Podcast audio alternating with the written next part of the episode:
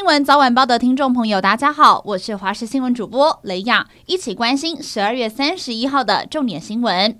廉价在垦丁大街发生了暴力事件，在三十一号凌晨一点多，有一辆宾士车撞上了恒春南湾路上自来水公司的排气阀，造成高压水柱喷了三层楼高。开车的驾驶酒驾，在副驾驶座的乘客伤重不治，另外还有一名十四岁骑机车的少年受伤送医。警方初步调查，开车的驾驶和机车骑士。先前就在垦丁大街上持刀互殴，甚至是上演街上追车事件而酿成车祸。现在已经掌握了滋事嫌犯的身份，全力追查。花莲县则是发生了飙车族私自封路，举办了改装车竞速比赛。连民众想通过都得被迫停下，现场是留下了烧胎痕迹，还有喷漆罐画出的起跑线。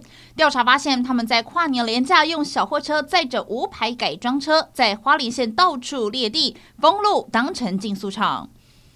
民进党总统候选人赖清德周六总统辩论公开表态支持高端疫苗采购合约。周日受访再度强调，基于社会公益，愿意公开。行政院副院长郑文灿也表示一定会处理，不过何时公布，则是由卫福部以及高端来决定。而选在选前表态也遭到质疑，有选举的考量。对手柯文哲则是直言，既然要公布，何必一直拖？蓝营的侯友宜则是强调，要司法单位来彻查，还人民公道。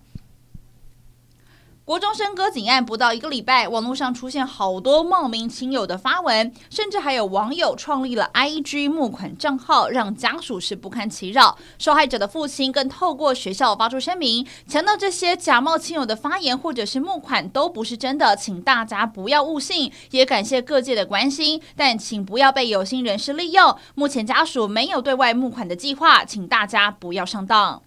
日本是比台湾提早了一个小时迈入二零二四年。日本人通常都会在跨年夜晚吃荞麦面的传统，象征新的一年会带来好运。不少餐厅通通客满，店家是赶制上千份的荞麦面。另外，为了避免人潮拥挤混乱的情形，东京涩谷今年是第四度取消了跨年活动。